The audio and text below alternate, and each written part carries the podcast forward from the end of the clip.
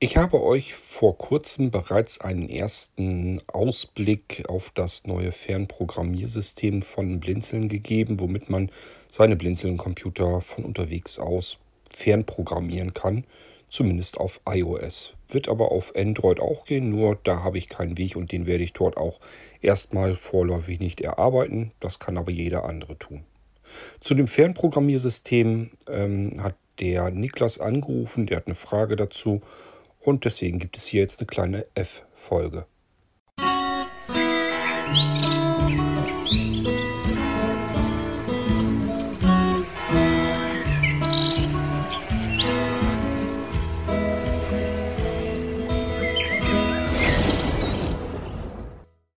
Und hier mal wieder der Niklas. Und zwar habe ich deine äußerst interessante Folge zur Fernprogrammierung gehört, Kurt. Und äh, ja, mich persönlich interessiert das auf alle Fälle. Mich würde natürlich auch mal interessieren, ähm, wird es das denn auch, äh, wird es dafür denn auch äh, Offline-Möglichkeiten geben? Also, dass man jetzt, sag ich mal, äh, wenn man zu Hause ist und man zum Beispiel einen Computer im Schlafzimmer oder was stehen hat oder äh, irgendwo und man ist gerade äh, ganz woanders oder man liegt vielleicht mit seinem Mini-Notebook im Bett oder so schon und möchte da noch irgendwas machen. Der PC steht aber, was weiß ich, im Wohnzimmer. Ähm, dass man dann quasi auch von PC zu PC oder auch vom Smartphone zu PC ähm, hin programmieren kann aber eben, ähm, ich sag mal, über das lokale Netzwerk, ohne jetzt eine Internetverbindung äh, oder die Dropbox gar zu brauchen. Das würde mich interessieren und ob es da, ähm, ja, ob es da auch eine Variante für ähm, äh, gibt äh, oder ob man das entsprechend ausweiten kann, auch unter Windows-Geräten oder ob es das vielleicht sogar da schon gibt. Das wäre natürlich nicht schlecht. Ich glaube, unter Android gab es so eine App tatsächlich, mit der man Kurzbefehle erstellen konnte. Das könnte gut sein, dass das Tasker war. Mich würde da auch mal interessieren, wenn das jemand weiß, ob es da Möglichkeiten gibt, weil ich bin ja auch recht flexibel unterwegs. Aber wenn es unter Windows da auch äh, eine Möglichkeit gäbe und wenn das Ganze vielleicht so ausgebaut werden könnte, dass das auch offline läuft, ähm, wenn man jetzt im heimischen Netzwerk äh, ist. Das wäre auch eine, eine schöne Sache, wenn das, wenn das geht. Okay, danke dir für die Beantwortung der Frage. Ciao. Ja, Niklas, ähm, das ist ja das Schöne an dem System. Es ist ja total flexibel. Also es, flexibler geht's ja nicht, denn du hast es mit, mit Dingen zu tun, die es seit Ewigkeiten gibt, nämlich mit einem Speicherort und mit einer Textdatei. Und mehr brauchst du dafür nicht. Wo dieser Speicherort sich befindet, spielt überhaupt keine Rolle. Der muss bei dir irgendwo im Netzwerk sein. Du hast einen Pocket NAS. Theoretisch kannst du das dafür nehmen. Kannst also die Textdatei aufs Pocket NAS nehmen und kontrollierst am anderen Rechner, äh, lässt dieses Verzeichnis überwachen und wenn da eine neue Textdatei reinkommt, dann kann das Skript die eben ausführen. Ähm, über das Internet arbeitest du ja nur, wenn du eben nicht zu Hause bist, musst ja gucken, wie kriege ich die Datei da irgendwie hin. Und ähm, dann ist ganz klar, dann geht es halt ohne Internetverbindung nicht. Wie willst du die Datei sonst hinkriegen? Aber äh, das hat ja nichts mit dem Skriptinterpreter an sich zu tun. Du könntest sogar sagen, ähm, jetzt hat er das unter iOS gezeigt, aber was mache ich jetzt mit meinem Android-Gerät? Du kannst das auch mit dem Android-Gerät machen, auch jetzt schon. Bloß eben äh, im Moment habe ich jetzt keine komfortable Lösung dafür. Es ist aber auch unterm Android-Gerät natürlich überhaupt kein Problem, eine Textdatei zu schreiben und diese Textdatei beispielsweise in die Dropbox zu schreiben. Das kannst du an jedem Gerät. Dafür brauchst du keine spezielle Software. Dafür brauchst du auch keine Kurzbefehle am iOS-Gerät. Du kannst also jetzt schon ganz normal Textdateien auch unter deinem Android-Gerät schreiben. Nimmst dir irgendeine, äh, irgendeine App, die, mit der du am besten arbeiten kannst. Brauchst also einen Editor. Die muss reinen normalen Text schreiben, eine normale TXT-Datei. Und diese TXT-Datei, die speicherst du beispielsweise in der Dropbox. Auch da, du kannst nehmen, was du willst. Spielt überhaupt keine Rolle. Das kann die Dropbox sein, das kann das Google Drive sein, das kann äh, dieses Mega Drive sein, das kann von Amazon äh, das Ding sein, die Cloud-Lösung. Das ja, kann die iCloud, Dropbox, spielt alles überhaupt keine Rolle. Du kannst den Dienst nehmen, den du nehmen möchtest und das Programm, mit dem du gut schreiben kannst, mit dem du gut arbeiten kannst. Und damit schreibst du die Befehle in deine Textdatei und speicherst die Textdatei ab. Diese Kurzbefehle unter iOS, die machen das Ganze nur wesentlich komfortabler, denn jetzt brauche ich noch nicht mal mehr mein Telefon in die Hand zu nehmen. Ich sage einfach, hey Siri, und ähm, dann hast du ja gehört, kommt ein Pim Pim. Und dann sage ich bloß noch den Befehl. Und dann wird der eben ähm, von diesem Kurzbefehl in die Textdatei auf die Dropbox oder irgendeinen beliebigen anderen, ähm, irgendeine andere Cloud geschrieben. Das System ist flexibler als alles, was ich kenne. Flexibler geht's gar nicht mehr.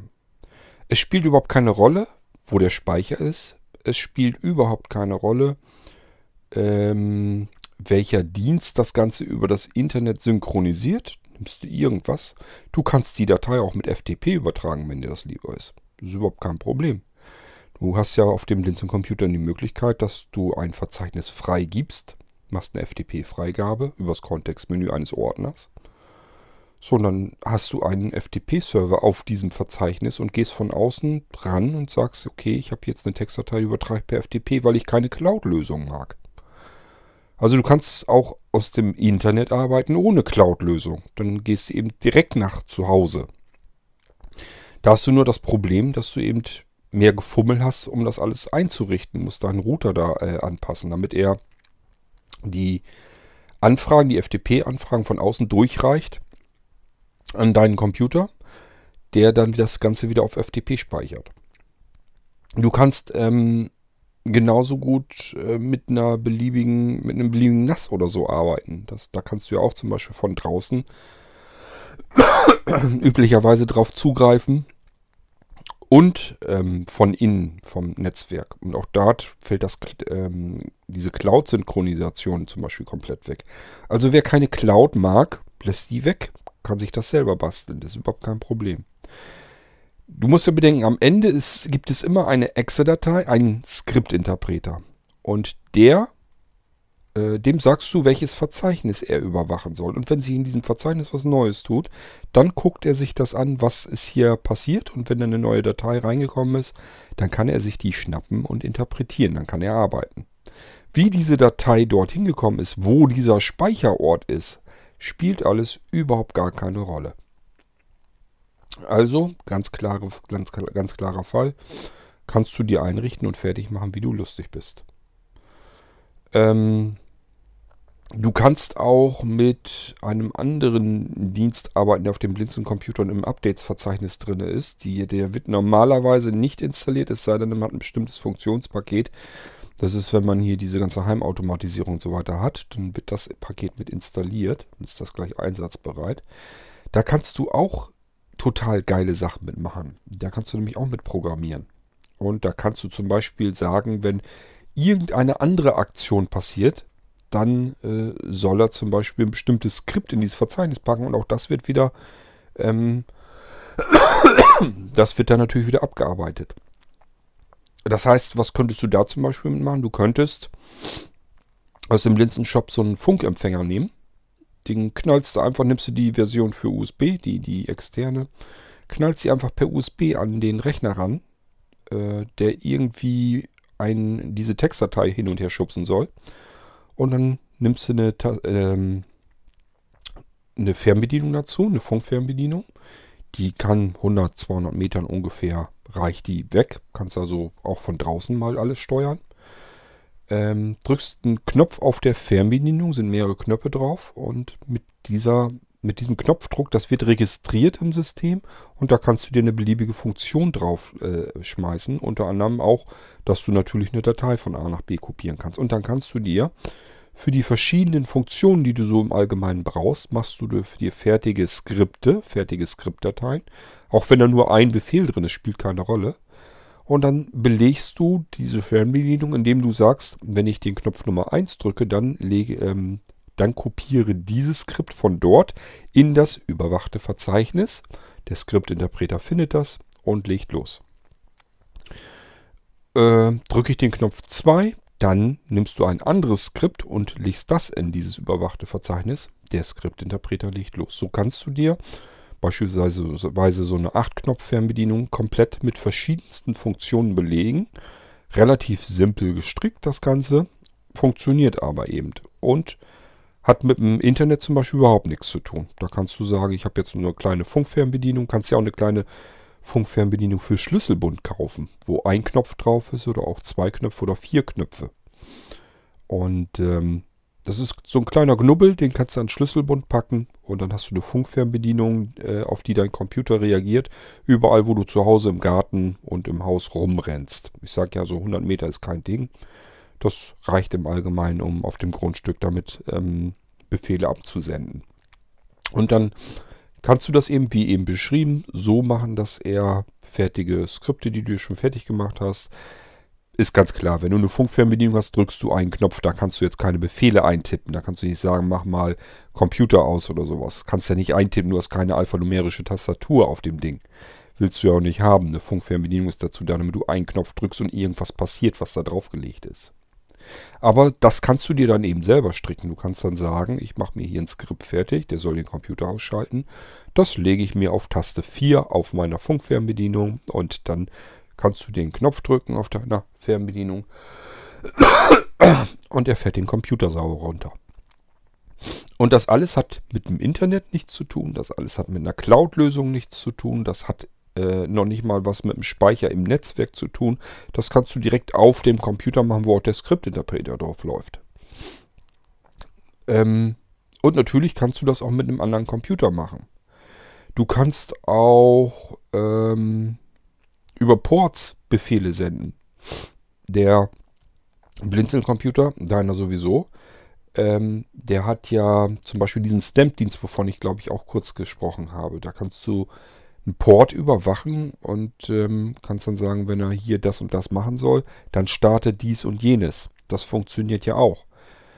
Ähm, das heißt, da könntest du zum Beispiel sagen, du machst auf dem Skriptinterpreter, also auf dem Computer, wo der Skriptinterpreter ist, lässt du ein Verzeichnis überwachen, lässt dort den Stem-Dienst starten, automatisch am besten und legst dir eine Exe-Datei drin, die auf äh, nichts anderes macht, als eine Datei von A nach B zu kopieren. Und auch dort kannst du dir zum Beispiel wieder ähm, Skripte fertig machen oder wie auch immer. Man kann natürlich auch ein Programm zwischenschalten, das einen Befehl aus diesem Portüberwachungsdienst herausnimmt äh, und in diese Textdatei schreibt. Die habe ich sagte programmiert, wenn du sowas machen willst. Das wäre kein Thema. Ähm, wo käme das drauf hinaus? Was, was würde da passieren? Ganz einfach, du könntest dann von jedem beliebigen Browser aus, du sagst ja, du sitzt im Schlafzimmer, Computer steht im Wohnzimmer, dann nimmst du dir eben irgendein Gerät, wo ein Browser drauf läuft und tippst dort ein ähm, die IP des Rechners, also natürlich des Empfängerrechners, Doppelpunkt, ja, brauchst noch nicht mal, brauchst gar keinen Port angeben. Einfach nur die IP-Adresse des Rechners und hinten Schrägstrich, da wo du dann anfängst normalerweise die Seite irgendwie einzutragen und sowas, in diese URL, in die Adresse, tippst du den Befehl ein, zum Beispiel Computer ausschalten. Der Befehl kommt bei dem äh, Portüberwachungsdienst auf dem Rechner an und dort kann eben wieder ein Programm zwischengeschaltet sein, das sagt, okay, ähm, ich habe jetzt den Port verstanden, ich habe jetzt auf dem Port habe ich jetzt den Befehl bekommen, Computer ausschalten.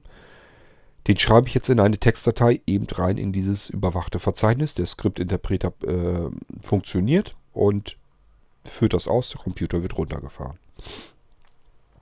Also es gibt einen Irrsinn an Möglichkeiten, wie man damit arbeitet, eben weil das ein komplett flexibel aufeinander aufgebautes System ist.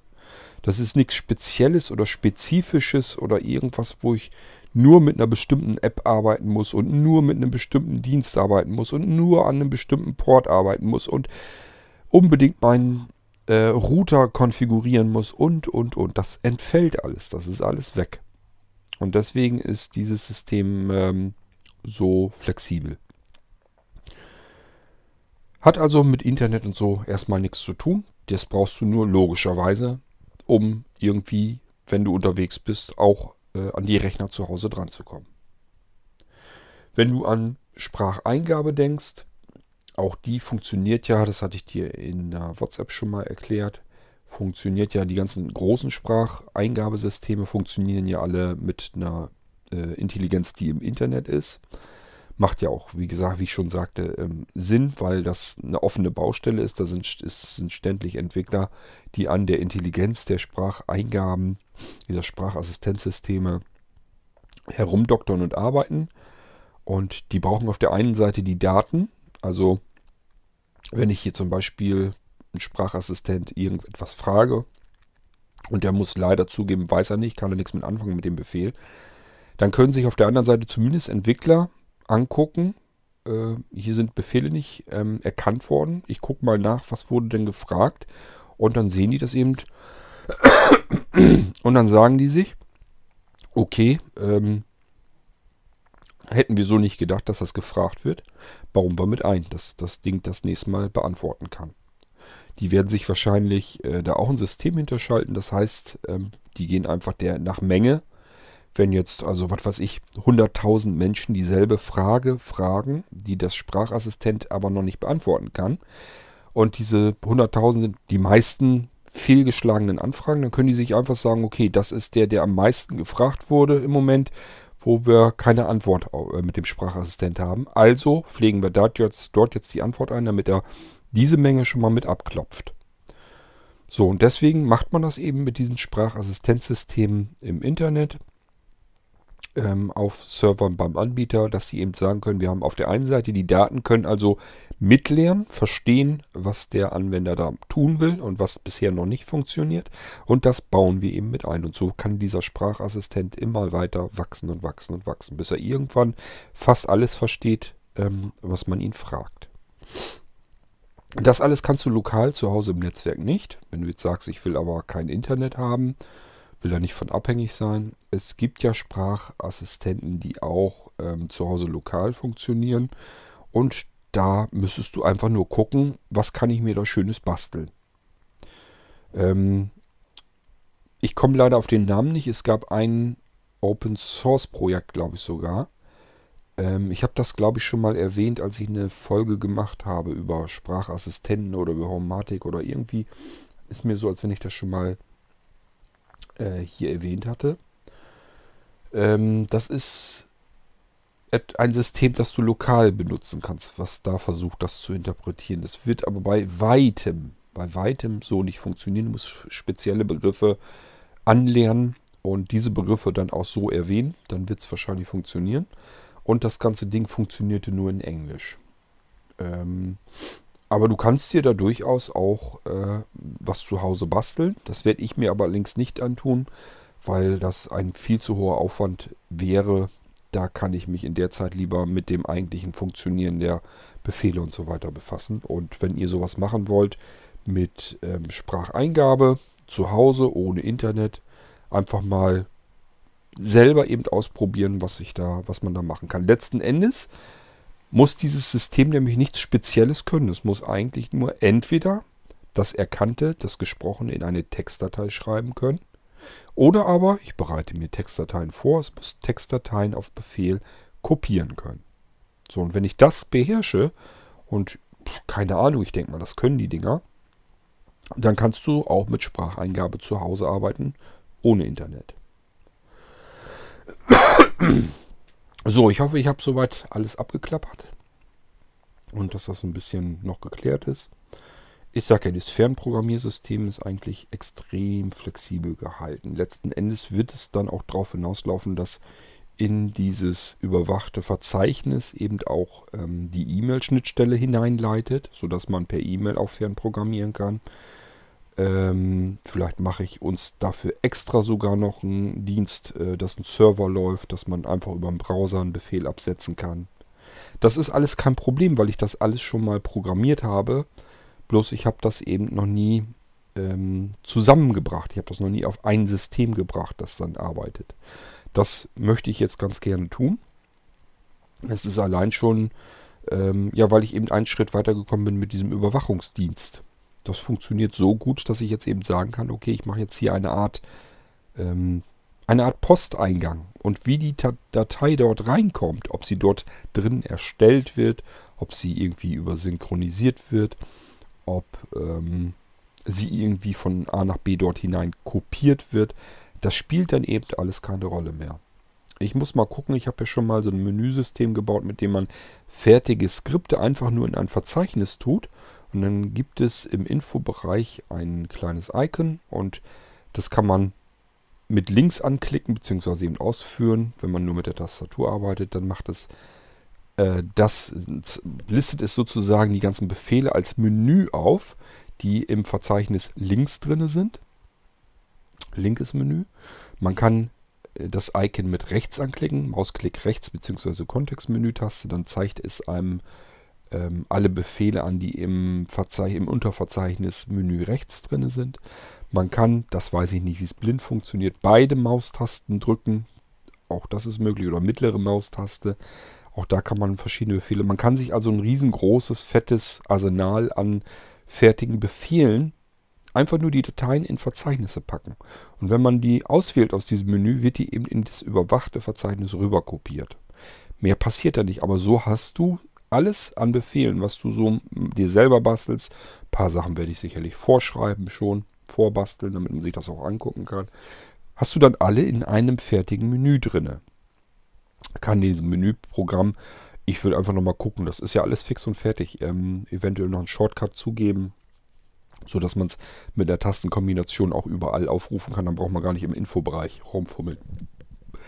Ähm, so dass ich einfach eine Tastenkombination drücken kann und es ploppt eben ein Menü auf, beziehungsweise eigentlich ja drei unterschiedliche Menüs, die ich damit aufploppen lassen kann, wo ich fertige Befehle drin habe, die dann direkt sofort ausgeführt werden.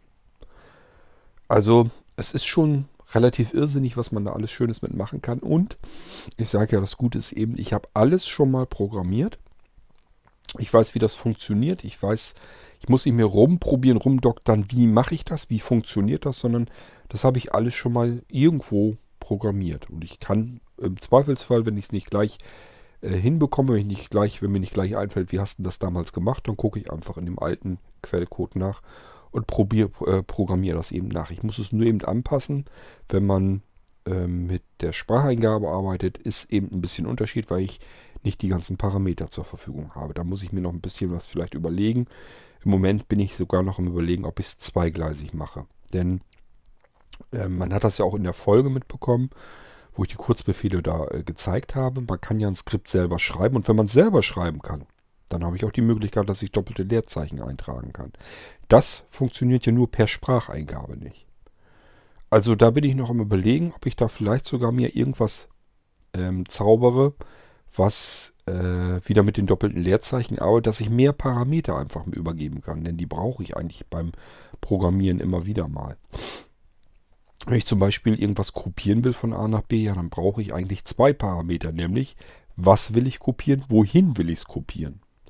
Das kann ich mit dem, ähm, mit dem Sprachassistent auch machen. Da muss ich aber einen Umweg machen. Da kann ich nicht den, die Pfadangaben machen, sondern da muss ich die Pfade in Objekte reintun. Da muss ich zum Beispiel sagen, was weiß ich, ein Objekt, das heißt Quelle und ein Objekt, das heißt Ziel. Und dann muss ich irgendwie vorher die Ziele dort eintragen und dann kann ich sagen, kopiere Quelle Ziel. Und dann würde er kopieren, dann guckt er nach, was ist denn in Quelle drin, was ist da definiert, ein bestimmter Pfad zu einer Datei. Und was ist in Ziel definiert? Wahrscheinlich irgendein Verzeichnis oder ein Laufwerk. So, und dann weiß er einfach, was da drin ist, kann nachgucken. Und dann reicht schon, wenn ich sage, kopiere Quelle Ziel und dann kann er das äh, von A nach B rüber kopieren. Beziehungsweise in der Theorie kann man es dann eigentlich mit der Quelle Ziel lassen. Das heißt, ich sage dann bloß noch kopiere. Also man kann da verschiedene Wege gehen, um das Problem, dass man mit Spracheingabe ja nicht ganz so gut arbeiten kann. Man kann nicht ganz gezielt ähm, eintippen. ja, sag, sag ähm, Alex, Alexa oder ein Siri mal, es soll jetzt ähm, doppelte Leerzeichen tippen. Ähm, das ist nicht so einfach. Vor allen Dingen, selbst wenn man es hinkriegt, das ist ja total umständlich. Das ist ja nicht das natürliche Sprechen, was wir normalerweise haben wollen, wenn wir mit einem Sprachassistent umgehen. Und aber wenn man ein Skript übergibt, ist es eben kein Problem. Da kann ich selber tippen und da kann ich auch ein leeres, doppeltes Leerzeichen reintippen und vielleicht sogar Pfade und so weiter angeben. Also wird es wahrscheinlich darauf hinauslaufen, dass ich das beides reinbaue. Das überlege ich mir noch, wie ich das genau mache. Und ähm, ja, dann schauen wir mal, was davon wird. Ich werde sicherlich zusehen, dass ich euch irgendwann in absehbarer Zeit kleines Ding hier vorführen kann. So ein paar Befehle schon eingebaut habe und dann machen wir mal eine schöne Sendung. Dann könnt ihr euch das noch besser vorstellen, wie es funktioniert. Ähm, aber ein bisschen habe ich dann für euch noch zu tun. Vor allen Dingen, ich kann jetzt im Moment noch nicht mal leider. Ich, mir juckt es natürlich tierisch in den Finger. Ich würde am liebsten an den Rechner gehen und programmieren, aber ich habe hier noch so viele Aufträge, um die ich mich kümmern muss. Und deswegen muss das eben im Moment ein bisschen warten. So, ähm, das machen äh, das ist dann hier die F-Folge gewesen. Ich, mehr Fragen hast du ja nicht gehabt, denke ich mal. Jedenfalls habe ich die jetzt nicht mehr in Erinnerung und äh, ich hoffe, damit ist, da sind deine Fragen beantwortet. Und wir hören uns hier dann irgendwann im Irgendwasser wieder. Bis dahin macht's gut. Tschüss, sagt euer König Kurt.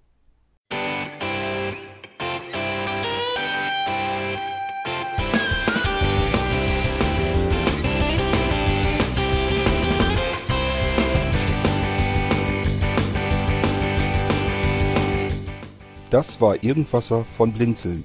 Wenn du uns kontaktieren möchtest, dann kannst du das gerne tun per E-Mail an podcast.blinzeln.org oder über unser Kontaktformular www.blinzeln.org. Blinzeln schreibt man in unserem Fall immer mit einem D in der Mitte. Wenn du möchtest, kannst du uns sehr gerne auch einen Audiobeitrag auf unseren Podcast Anrufbeantworter sprechen. Der hat in Deutschland die Telefonnummer 05165 439 461. Und wenn du uns aus dem Ausland anrufen möchtest, dann ersetze einfach die erste 0 gegen die 0049 für Deutschland. Wir bedanken uns für dein Interesse und freuen uns schon darauf, wenn du auch beim nächsten Mal wieder mit dabei bist.